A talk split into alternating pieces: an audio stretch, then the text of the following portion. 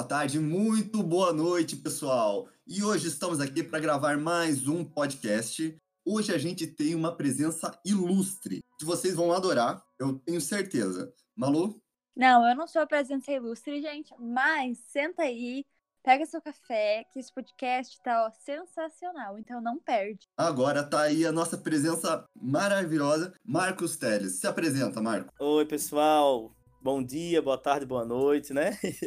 Aqui quem fala é Marco Teles de João Pessoa. Se você não é da, da turma do café igual a Malu, pega seu chazinho, senta aí e vamos bater esse papo junto. Então, Marcos, se apresenta aí pro nosso pessoal. Conta um pouquinho do teu testemunho, quem você é, tua história, teus projetos. Beleza. Então, gente, meu testemunho, eu tava até falando offline aqui com o pessoal, ele não é muito emocionante, não, no sentido de conversão e tal, porque uh, a gente está acostumado às vezes com esses testemunhos mirabolantes, né, de gente que veio lá da quebrada, da boca do, do fumo, não sei o que das quantas. E eu eu vim da igreja, né?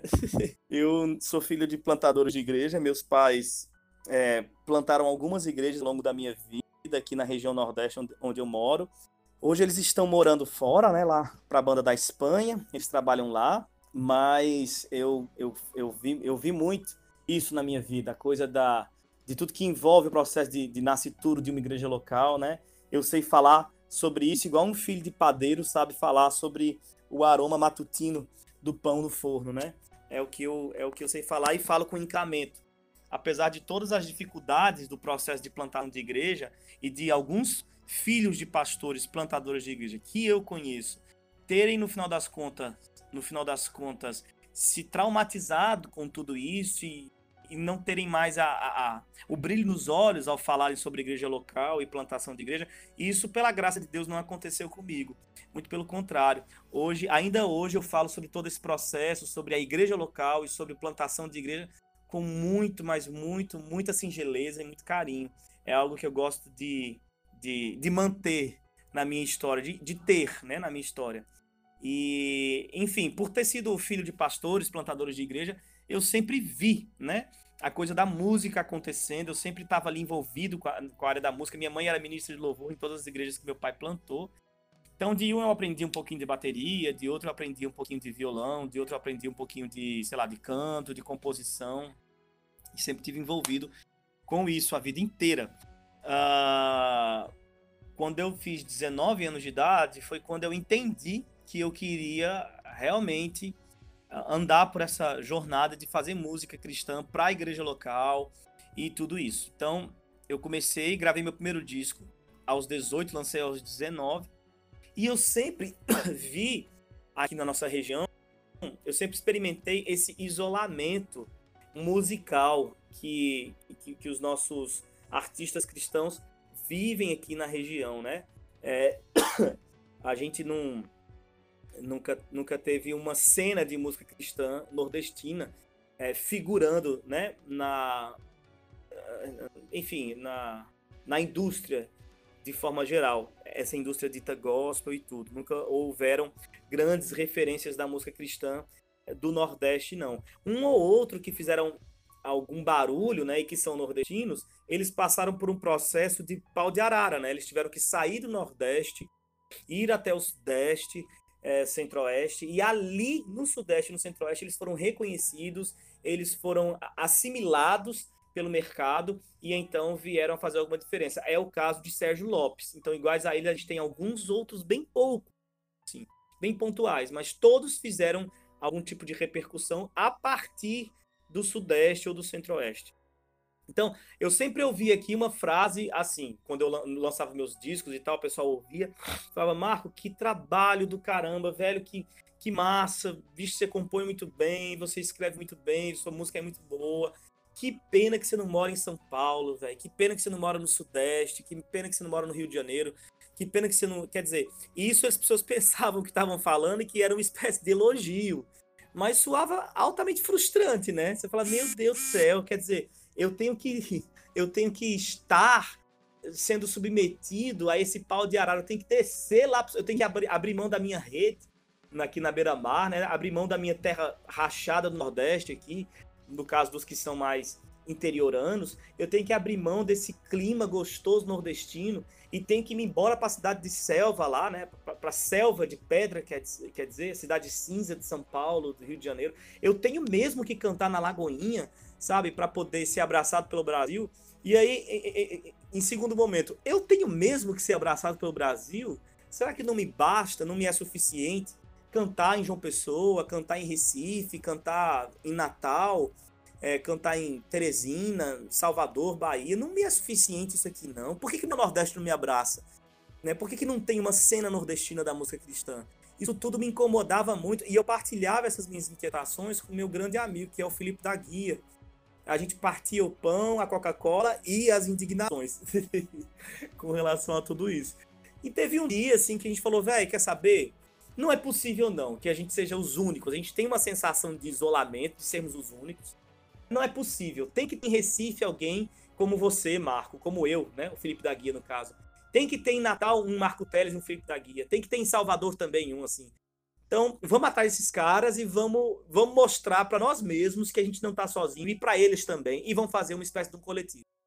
E aí, na, no espaço curto de apenas um dia, a gente saiu internet adentro, vasculhando e perguntando no Facebook, Instagram, quem conhece alguém de Natal tá fazendo música autoral cristã, quem conhece alguém em Recife, quem conhece Teresina, e assim foi chegando, foi chegando, foi entrando gente no grupo, e a gente fez um grupo de WhatsApp, e aí no, no espaço de um dia, estávamos todos em um grupo de WhatsApp, e ali começava o Coletivo Candeeiro, né, e do Coletivo Candeeiro saiu a gente foi entendendo que muitos desses, desses artistas não tinham sequer nada produzido, nenhum disco, nem nada. Então a gente caiu para campo para produzir esses caras, né? A gente começou a produzir. O primeiro que a gente lançou foi o disco 4 Deck da banda Prumo, um disco impressionante que faz homenagem, inclusive, a um artista que é daí do Sul, que é de Santa Catarina, que é o Gladir Cabral. Vocês conhecem ele? Não tenho certeza. Eu sou péssimo para nome. Então, e ele também não é muito famoso, não é conhecido. Gladys Cabral tem bem poucos seguidores, bem, bem pouca repercussão, mas é um, um, um artista que estava completando 40 anos de carreira é, dedicados à arte cristã. E aí o pessoal daqui do Nordeste da banda Prumo fi, fizeram um disco chamado Quatro Deck, Quatro Décadas, com canções do Gladys Cabral, é, musicadas a partir de uma leitura bem nordestina. É, enfim, esse disco é incrível. Foi o primeiro que a gente lançou no Coletivo Candeeiro. Em seguida, a gente lançou o João Manô, que era um guri que a gente conheceu ele, ele tinha seus 18 anos de idade. Uh, eu tive a oportunidade de trazê-lo para a capital, que ele morava no interior. Ele morou na minha casa por um tempo. Foi onde a gente começou a sonhar junto o disco Ecoar, né? É, que de, depois acabou sendo o disco mais repercutido do Coletivo Candeeiro, até hoje é. E a gente, enfim, foi contribuindo, tanto eu quanto da guia. O outro amigo que chegou também, o Daniel, o produtor também, fomos contribuindo para a construção da identidade musical do João Manor e teológica. A gente foi direcionando tudo que, que, encontrando nele quem ele quem ele era, né, o que ele gostava de fazer, e, e aí nasceu o 4 Deck. Depois disso veio a Ana Heloísa, né? A gente lançou o disco da Ana Heloísa, é, e aí a gente lançou Julinho de Tia Lica, lançamos Norton Pinheiro, que é Piauí. Cada um desses já estava no grupo já no, naquele momento das primeiras 24 horas, sabe? E aí, hoje, o que eu posso dizer para fechar meu testemunho, é, Pedro e Manu e demais ouvintes, é que a gente está vivendo um verdadeiro sonho, assim, sabe? A, a, parece que a mesa virou. Tem gente já, já, daí do sul, do sudeste, do centro-oeste, que tem falado para a gente por via da internet e tal, coisas do tipo: caramba, que pena que eu não estou no Nordeste para viver isso aí junto com vocês. Então, velho, a gente tá muito, muito feliz com isso. A gente tá tendo o apoio de gente incrível que a gente admirava à distância, mas que hoje coopera muito no Coletivo Candeeiro. Né? O principal nome é o Marcos Almeida, né? Ele, ele poxa vida, ele. A gente estava conversando por, por telefone agora, antes de ontem, e ele falou assim: Marco, eu brigaria pelo Coletivo Candeeiro é, independente de qual fosse a situação, porque eu acredito, acredito muito em vocês. A gente estava falando sobre uma coisa bem específica, parece que essa frase não tem relação com absolutamente nada, mas ela tem uma conexão que não vale a pena trazer aqui agora. Mas ele falou isso. Então, assim, é, a gente está vivendo um verdadeiro sonho, assim, a gente está vendo uma cena sendo construída. O Coletivo Candeeiro hoje ele está passando de movimento despretensioso de ajunta, ajuntamento de artistas de várias regiões para selo representativo, né? selo comercial que representa a boa música cristã com responsabilidade teológica e beleza estética do Nordeste, exclusivamente do Nordeste. Então, isso tudo tem feito a gente muito feliz e ou seja, meus irmãos, a música sempre foi o meio pelo qual Deus encontrou para me salvar. Sempre, desde a minha infância e até os dias de hoje. A música ela é o elemento que Deus usa para me salvar diariamente de mim mesmo. Cara, que da hora. Uma pergunta aqui que me surgiu, assim, para inteirar os nossos ouvintes, que eu achei muito legal que você comentou, é a preocupação teológica que vocês têm. Você poderia falar um pouquinho é, dessa preocupação teológica, tanto para a produção da boa música, mas para todo esse contexto, até como que dá o seu novo seu novo álbum, que ele também tem uma tem uma preocupação também para música dentro da igreja? Sim, sim. É, eu acho que, eu acredito que, é, por eu ter nascido em um lar onde os meus pais sempre valorizavam muito a leitura, o estudo teológico, né, e a leitura de forma geral, né, meu pai, meu pai sempre, meu pai foi um leitor assíduo, até hoje o é, né, um leitor assíduo, teve uma biblioteca na minha casa, né, então assim, eu sou dessas crianças privilegiadas é, brancas opressoras, não, brincadeira. Eu sou dessas crianças privilegiadas que que, que teve uma biblioteca em casa, entendeu? Então, assim, eu lembro que eu ganhei prêmios na, na escola por leitura anos consecutivos. Na minha escola, eles davam prêmios anuais para o aluno que mais leu o livro, de cada sala.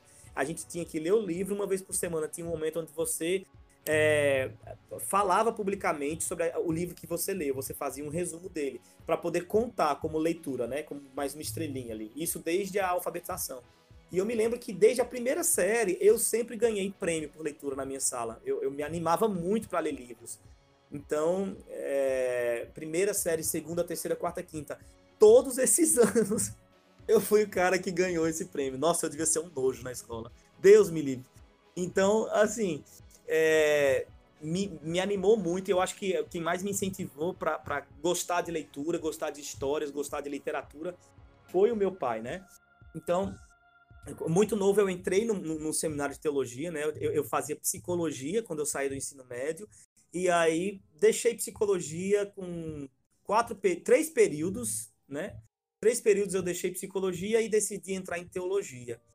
E aí fiz teologia por oito anos, porque quando eu fui fazer teologia, eu já estava com uma carreira já, já estava no começo da minha carreira musical, então eu viajava muito aqui pela nossa região do Nordeste e acabava é, faltando muito, enfim, eu reprovava muito por falta. Um curso que demora quatro anos, para mim foi oito anos, foi um martírio mesmo, assim.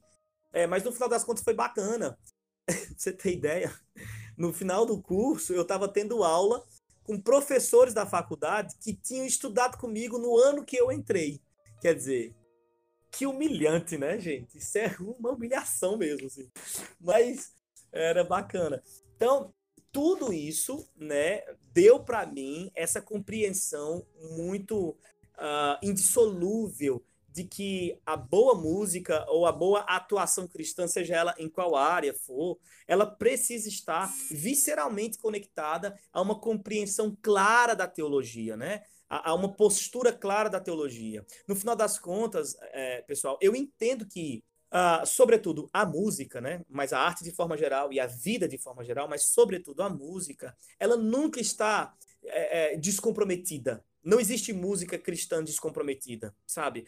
É, eu posso nunca ter sentado num seminário de teologia, eu posso nunca ter lido uma teologia sistemática, eu posso não saber é, qual é o valor de nomes como Jonathan Edwards, ou Zwinglio, ou A.W. Pink, uh, enfim, eu posso não saber a importância de nenhum desses nomes, né? Mas a minha música, ela está sendo uma, um postulado teológico, queira eu ou não, saiba eu disso ou não.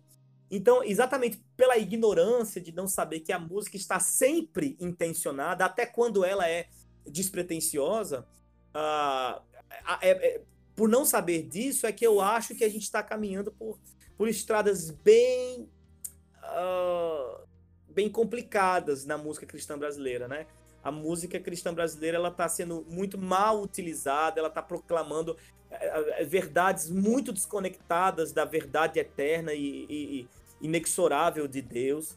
É, e isso por pura ignorância, porque o camarada não, não se dá o, o, o, uh, o direito, né, o, o luxo, a responsabilidade, sei lá como chamar, ele não se dá o trabalho de sentar-se numa cadeira e aprender sobre a teologia e a Bíblia que ele prega nas canções dele. Então, assim, a gente sempre teve, meu mano, essa preocupação de que a nossa arte, a nossa música, ela tivesse sim uma conexão com a teologia, uma conexão visceral com a teologia. Isso eu pude até perceber. Se eu fiquei agora em dúvida. Já saiu o livro A Décima Marca?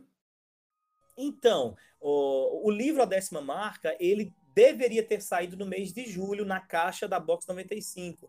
Mas por conta da pandemia, houve um atraso muito grande na produtividade deles, porque eles dependem de uma gráfica para imprimir os livros, né? Todos os livros que a Box 95 lançam são livros inéditos, então eles não vão numa loja, compram livros e colocam na caixa, né? Eles produzem do zero para os seus assinantes.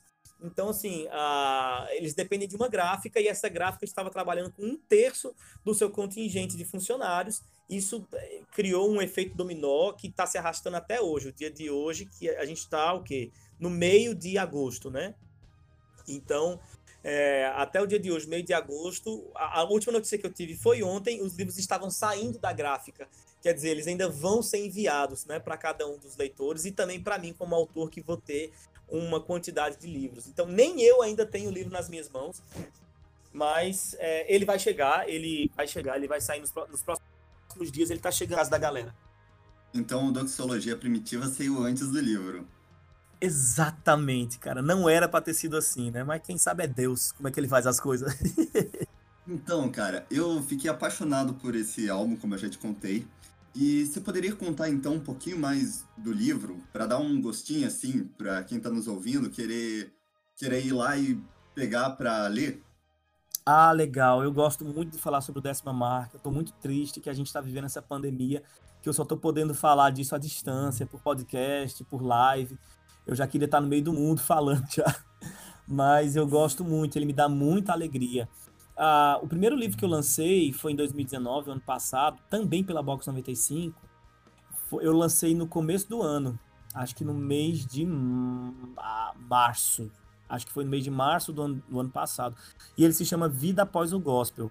Foi meu primeiro livro, eu estava muito tenso se eu realmente escreveria bem ou não, se seria bem recebido ou não. Sobretudo, eu estava tenso por conta da temática que eu adotei. Eu quis falar sobre o mercado gospel, os seus deslizes, quis apontar também caminhos que julgo serem mais saudáveis, né? Foi uma reflexão sobre os caminhos que a gente pode andar que enquanto igreja local, que são um pouco mais seguros, né, para os nossos repertórios dominicais. Então, é, me custou muito esse livro no sentido emocional, porque eu estava preocupado como é que soaria, né? Era meu primeiro livro e tudo mais. E, velho, foi uma repercussão muito bacana. Foi o livro mais vendido da Box 95 do ano passado. Inclusive, no final do ano, a gente já tinha feito três tiragens dele. E das três tiragens, foi, foram duas edições do livro, né? Porque houve uma reedição. Na terceira tiragem, a gente fez algumas alterações, uns acréscimos e tal. Então, já configurou segunda edição. Isso tudo no prazo de um ano. E ele acabou entrando no ano de 2019 no top 5 dos livros mais vendidos de autores de língua portuguesa é, é, sobre de autores reformados de língua portuguesa. Então ele, ele foi é, um dos cinco livros mais vendidos do ano passado. Eu fiquei muito surpreso por causa disso. E aí o pessoal da Vox 95 me encomendou um novo livro, né? E eu já vinha é, no meu coração com esse desejo de fazer um livro que dialogasse com um livro muito importante da teologia contemporânea, que é o livro Nove Marcas de uma Igreja Saudável, do Mark Dever. Esse livro ele fala sobre plantação de igreja, né, o livro do Mark Dever, e ele vai elencar nove marcas, né, que denunciam a saúde de uma igreja, né? A pregação expositiva, a teologia bíblica, a disciplina eclesiástica, a membresia da igreja também é uma marca que ele elenca. Então, assim, nove marcas. E das nove marcas que o Mark Dever elenca, nenhuma delas tem relação com música. Isso sempre me deixou encasquetado. Eu falava, gente, como é que pode? A música sempre foi uma marca presente demais na igreja, desde os primórdios. Como é que pode um livro tão importante como esse, um best-seller no mundo que fala sobre igreja local, é, simplesmente ignora o fator música, sabe? Como é que é isso? Então comecei a investigar sobre isso e decidi escrever sobre isso. E é por isso que o livro se chama A Décima Marca, Uma Igreja Saudável Sabe Cantar. Esse é o subtítulo. E a, ideia, a proposta do livro foi muito investigativa, né? Uh, eu separei o livro em três partes. E a, a, a primeira parte chama Doxia Antiga, e nela eu vou investigar todos os momentos no Antigo Testamento em que a música vai figurar Uh, observando uh, assim a importância da música naquele episódio em questão, a teologia por trás, a utilização da música naquele momento. Então, desde Moisés no Pentateuco, eu vou sondando ali no Pentateuco as músicas que, que Moisés vai apontando, os momentos musicais que vão aparecendo, os episódios musicais que vão aparecendo, passando pelos livros históricos, né, Samuel, é, Samuel Crônicas, é, tudo isso, passando também pelos livros poéticos, Salmos, uh, Cantares de Salomão, tudo isso passando pelos livros proféticos, também encontrei muita coisa nos livros proféticos, e é isso tudo é a parte 1 do livro, Doxologia Antiga. A parte 2 do livro se chama Doxologia Primitiva, que é quando eu vou investigar no Novo Testamento todos os momentos em que a música aparece, né? E as suas utilizações, quem foi que fez, por que, que fez aquela música. Existem é, é, alguns fragmentos é, do Novo Testamento nas cartas que os estudiosos vão vão entender como sendo fragmentos de música. E aí eu explico o processo, né? Dentro da teologia, por que, que aquele, aquele texto é, em questão é considerado uma música. Por exemplo, é o caso de Filipenses 2, versos 5 a 11, né? Um texto muito famoso, né? É, tende em vós o mesmo sentimento que houve também em Cristo Jesus, que sendo em forma de Deus, não teve por usurpação ser igual a Deus, mas assim mesmo se esvaziou, tomando a forma de homem, faz, tomando a forma de servo, fazendo-se em semelhança de homens, Uh, e achado na de homem foi homem, foi, foi, servo obediente até a morte, morte de cruz. Por isso também Deus o Pai o exaltou soberanamente e lhe deu um nome que está acima de todo nome, para que ao nome de Jesus se dobre todo o joelho dos que estão nos céus, na terra e debaixo da terra, e toda língua confesse que Jesus Cristo é o Senhor para a glória de Deus Pai. Pronto. Essa é a porção de Filipenses que os estudiosos vão entender que é uma citação de uma música eu vou explicar no livro por que, que, que, que, se chega a essa compreensão, né, de que esse, esse trecho era uma música da igreja primitiva. Eu trabalho isso, isso acontece em outros momentos também do Novo Testamento, né? Timóteo tem um trecho desse, Hebreus tem um trecho desse, Romanos tem um trecho desse, Colossenses tem um trecho desses, e Apocalipse está recheado de músicas. Então, nessa parte 2 do livro, eu vou, vou, vou, fazer essa investigação no Novo Testamento. E a parte 3 do livro se chama Doxologia Tradicional, que é quando eu vou caminhar na história da igreja, né? Ah, desde Gregório Magno, no século IV, que foi o Papa que trouxe para a utilização da liturgia o tal do canto gregoriano, conhecido como canto gregoriano, depois da morte dele, mas foi ele quem criou aquela estética sonora que foi conhecida como canto gregoriano. Então, desde Gregório Magno, uh, passando pela alta Idade Média, baixa Idade Média, século XVI, a Reforma Protestante ali. Uh, depois do século XVI, eu vou entrar nos séculos dos inólogos, né? Então, Charles Wesley, uh, John Newton, é, Isaac Watts. Depois eu chego na América com, com Fanny Crosby e desço para o Brasil e encerro em Paulo César do Logos, né? Da, da banda Logos, né? Do grupo Logos. Então, desde Gregório Magno a Paulo César do Logos, eu vou citar os principais nomes que contribuíram com a construção da nossa identidade musical, é, é, sobre a identidade musical reformada. E a grande tese do livro está respondida, né? A música ela é uma marca importante para a demonstração da saúde da igreja e para a construção da identidade teológica da igreja.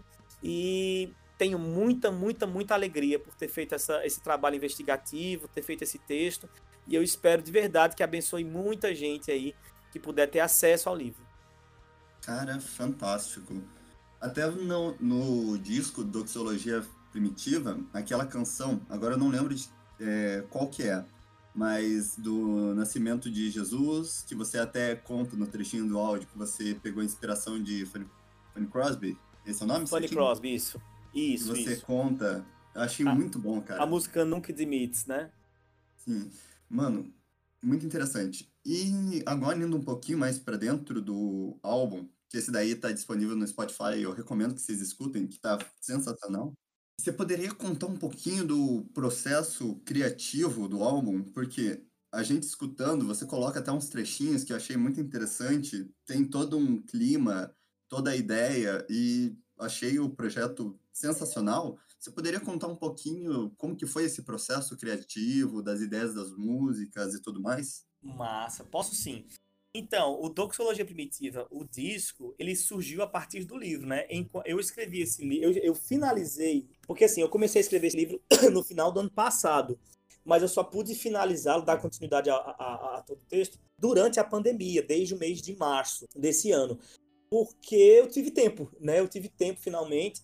E aí, enfim, em casa, isolado, eu falei, velho, eu vou terminar esse livro agora. Mas por questões da pandemia, como a gente estava isolado dentro de casa, ah, durante o dia, enquanto havia sol, isso era muito difícil para eu trabalhar.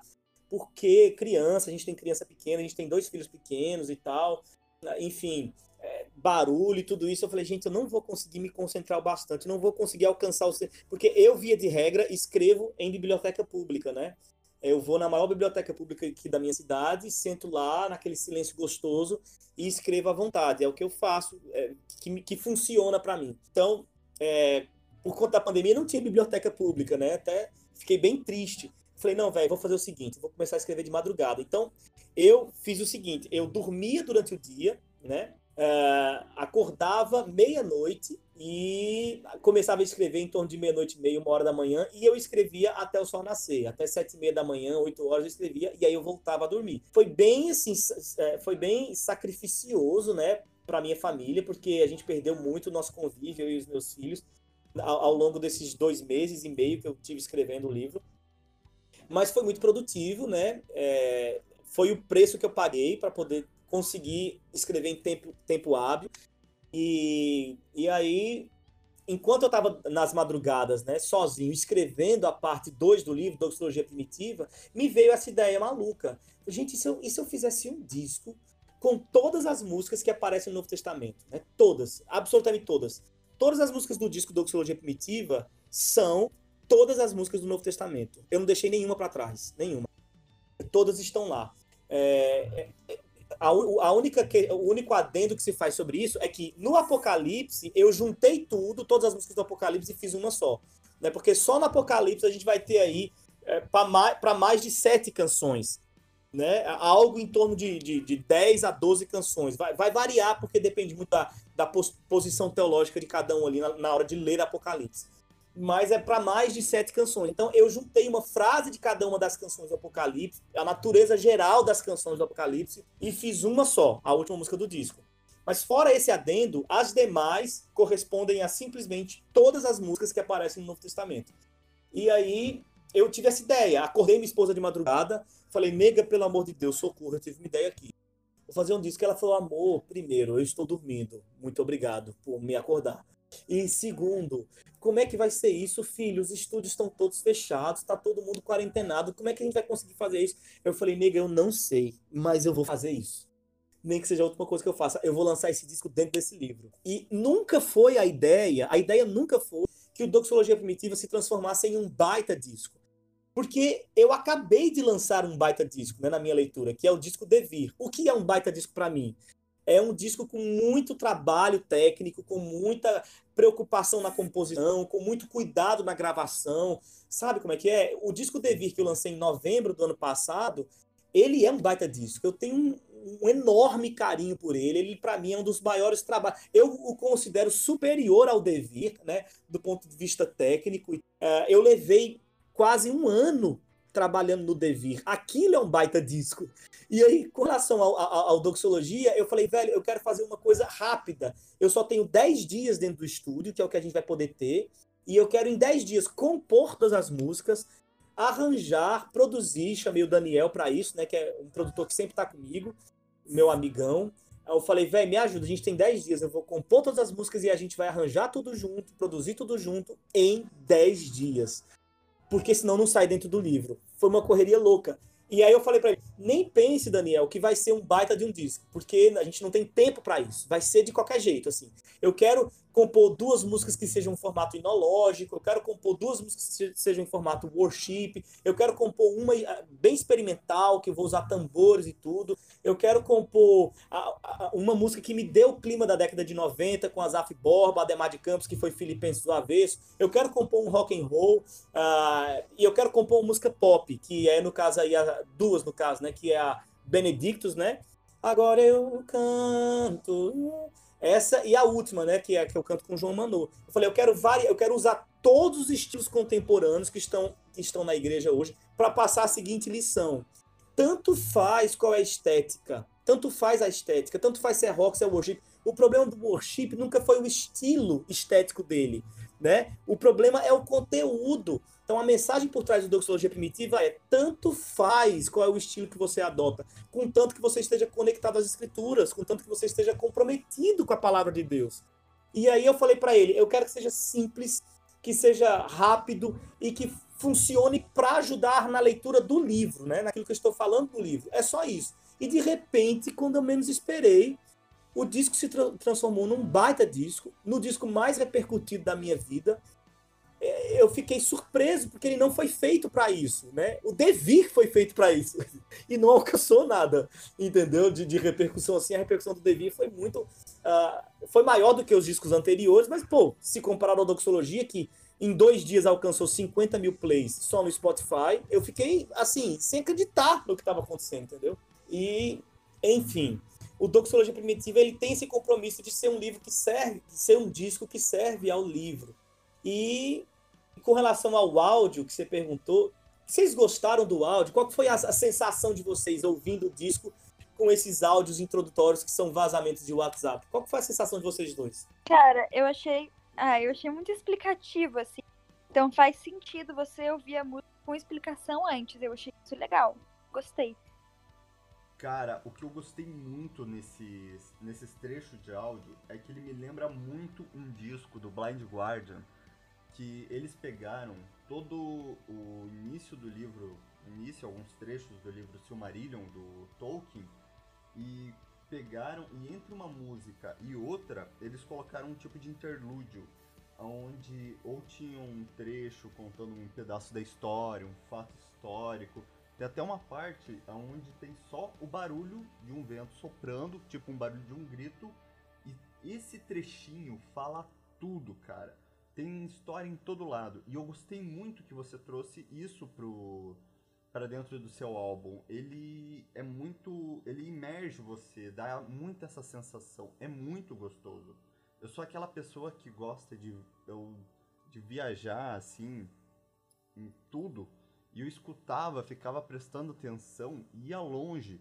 Tanto que até aquela parte do. aquele último trechinho que vem antes do amanheceu, eu fico imaginando a aurora batendo assim na janela, ficava viajando. Tanto que foi até a dúvida que eu tive, porque no começo você começa a contar, e daí no último você fala: Ah, agora eu não tô te mandando áudio tão de madrugada assim, já tô vendo a borda da janela, esse, essa borda mais amarelada. E cara, eu achei genial. Eu ficava imaginando como que era. Tanto que foi até a dúvida e por isso que eu trouxe essa pergunta. Que da hora. Então, velho, é, como é que veio as ideias do áudio, né? Ah, eu, eu e o Daniel, a gente morou dentro do estúdio por 10 dias, fazendo tudo acontecer. E é, quando a gente foi gravar a música Nunca Te Beats, que foi aquela que você citou, eu gosto muito daquela música que, que eu faço uma versão da Fanny Crosby, né? É, com alguma letra minha, né? Duas, as duas primeiras estrofes são letras minhas, minhas entre aspas, porque são a canção de Simeão, né? As escrituras. e as demais letras é, são da Fanny Crosby, que eu quis homenagear por causa do livro, porque no livro eu faço uma homenagem muito grande a ela. Então eu queria botar ela dentro do disco de alguma forma. Ah, e aí na, o Daniel não gostava dessa música. Ele falava, Marca, essa música só tem quatro acordes, é uma coisa meio, meio repetitiva, que negócio, velho, essa música a galera não vai gostar.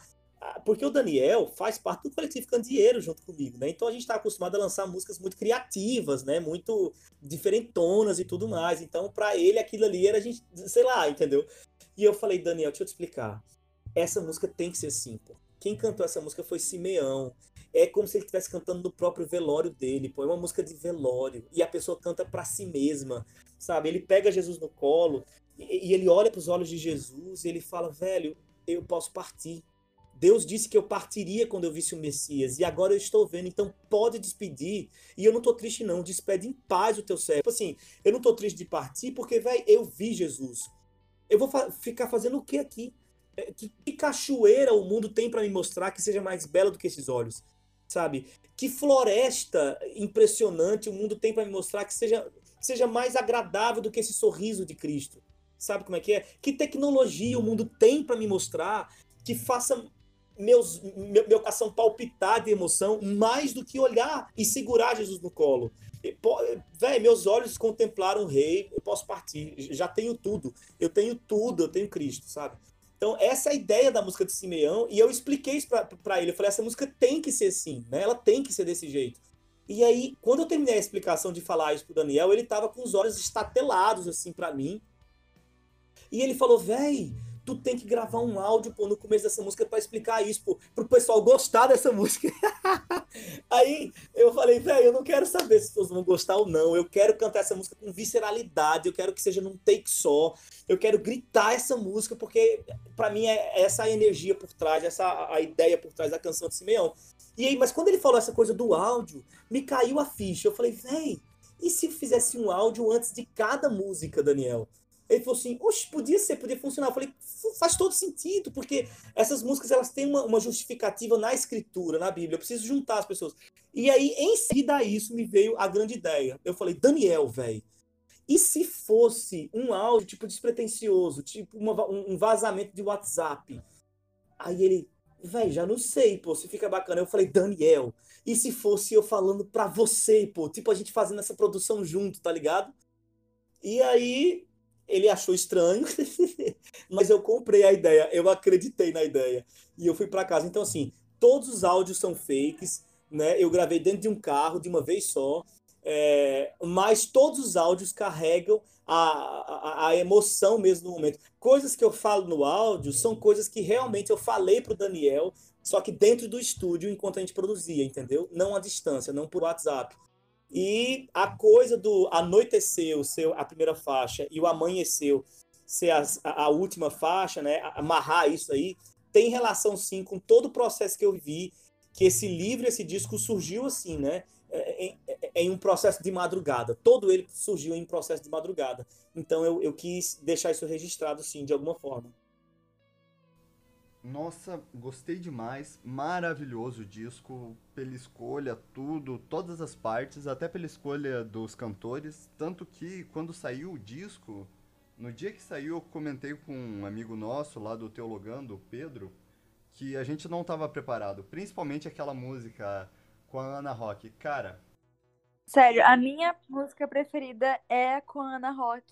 Sério, aquela música. Meu Deus, muito boa. A Ana Rock, ela é muito preciosa, gente. Ela é muito. Ela, é, é, ela foi a que mais engajou, ela amou. Ela foi a primeira que eu conversei, né? Eu falei, mandei um WhatsApp pra ela, falei, Ana, eu tenho que conversar com você e é por vídeo. Só que eu nunca tinha conversado por vídeo com ela antes. A gente tinha participado de um podcast junto e foi daí que surgiu nossa amizade. Ela recebeu um livro e aí gostou, a gente foi trocando ideia por Instagram e WhatsApp e tal. Mas aí eu tive essa ideia, eu falei, velho, beleza. Num podcast do Teologueiros, não foi? Aham, uhum, foi. Aí eu falei, velho, beleza, tá bom. Tá bom, vou fazer a música da Ana, vou fazer a música da Maria, vou fazer todas as músicas, tá bom. Mas eu não vou cantar a música da Maria, não. Quem vai cantar vai ser uma mulher. E vai ter que ser a Ana Rock. Aí eu mandei essa mensagem pra ela, falou assim, tá bom, Marco, liga. Aí eu liguei, eu, foi a primeira que eu falei. Eu falei, Ana, o projeto é esse, esse, esse. O livro fala disso, disso, disso. Aí eu tive a ideia do disco assim, assim, assim. E, velho, eu não vou fazer música da Maria se não for para você cantar. Eu vou te falar uma coisa, se você disser não, o disco não vai ter a música de Maria. Vai ter todas as demais músicas do Novo Testamento, mas a música de Maria não vai ter, porque eu me recuso a cantar ou colocar na voz de qualquer pessoa. Ou é na sua, ou não vai ser na de ninguém. Aí ela falou, Marco, essa ideia é fantástica, eu quero cantar isso, eu quero, não sei o quê. E ela comprou muito a ideia, ela foi até o final, até hoje ela posta essa música no Instagram dela, ela curtiu muito, ela se divertiu muito.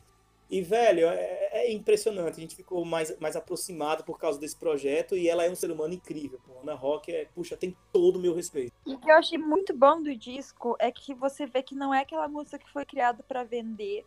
Não foi aquela música criada com uma mensagem aleatória só por causa de um ritmo, mas foi criada com um propósito, foi criada com, com, muito, com muita excelência, assim, é muito bem feito. Cara, de verdade, mais uma vez, eu achei o disco fenomenal. E uma dúvida também que eu tava aqui pensando é da onde vem as tuas inspirações musicais. É, quais que são as pessoas que te inspiraram a ser o cantor que você é? Da onde que você tira inspiração para escrever as suas letras? Da onde que vem as suas ideias? Esse processo criativo mais como um todo? Da onde que vem? Você poderia citar talvez alguns cantores? Então, eu, eu poderia citar alguns, algumas inspirações da música, tá?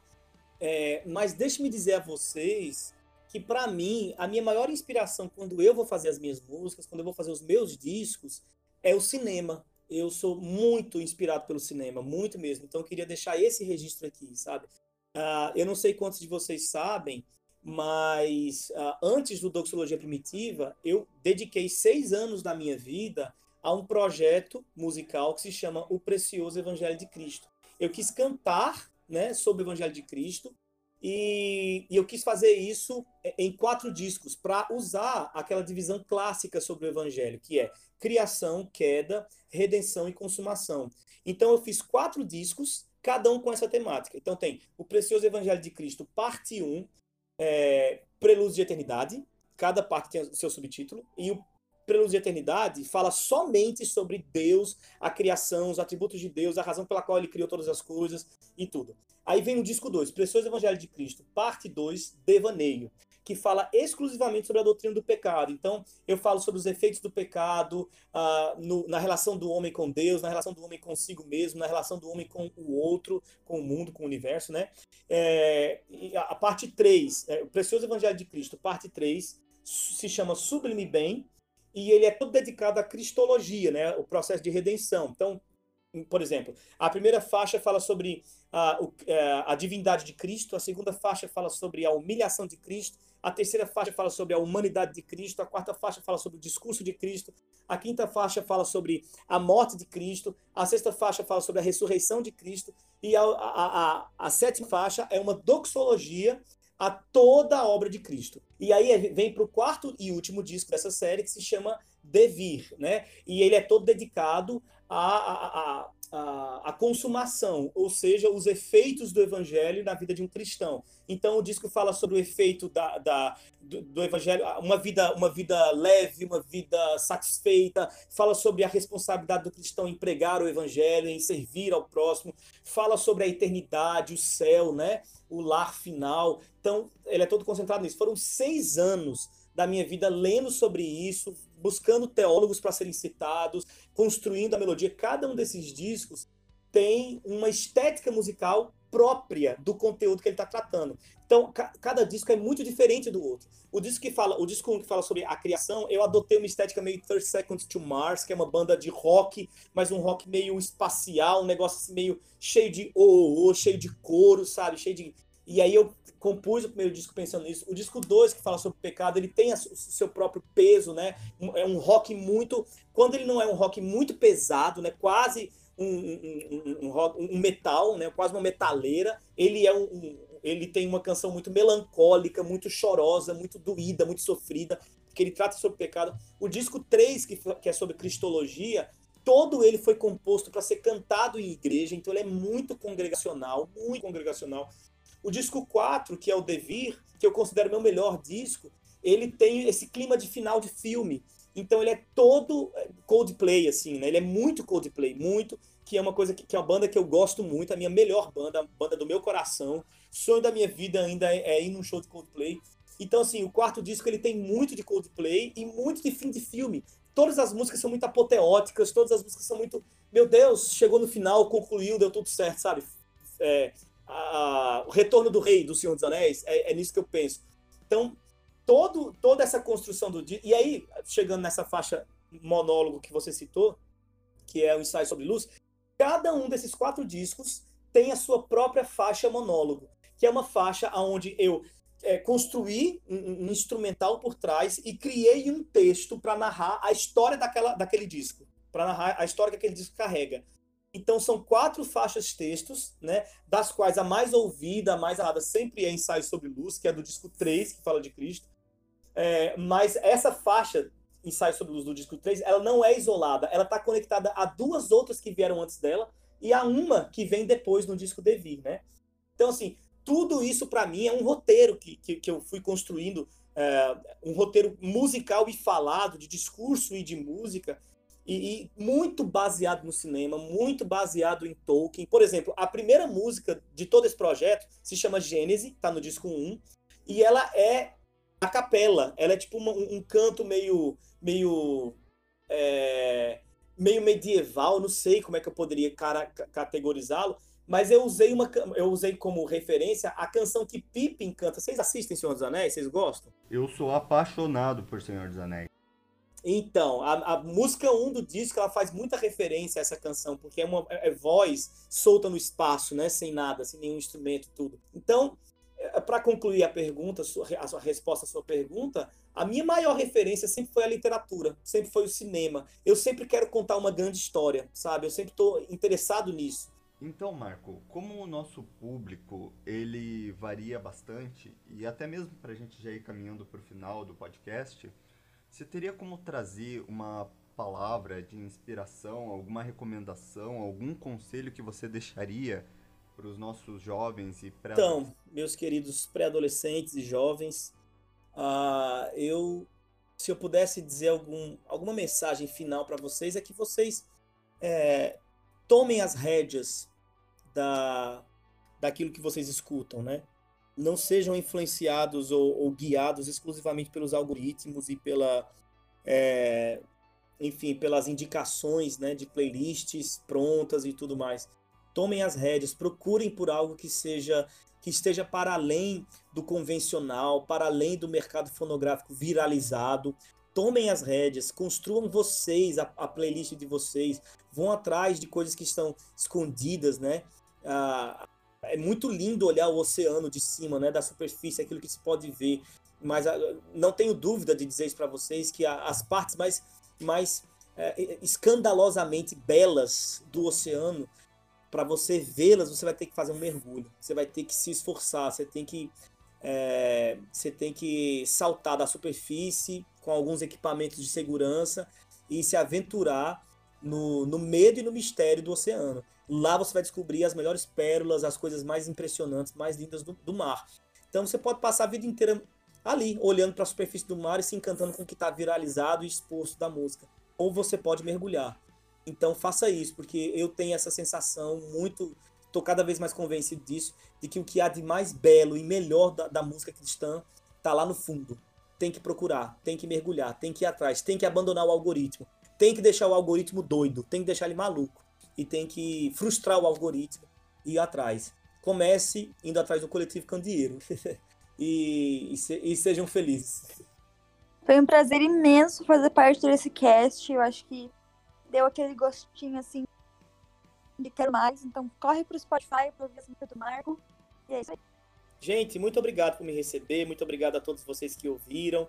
Ah, que Deus abençoe e a gente se encontra em outros, em outros carnavais por aí. Bem, pessoal, esse foi o nosso podcast. Eu espero que vocês tenham gostado. Esse daqui foi um podcast de verdade muito especial, muito bom. Marco, qual que são as suas mídias sociais mesmo? Uh, arroba Marcoteles com dois L's, B de bola, T de tatu. Arroba MarcotelesBT. Isso tá no Twitter, Instagram, tudo.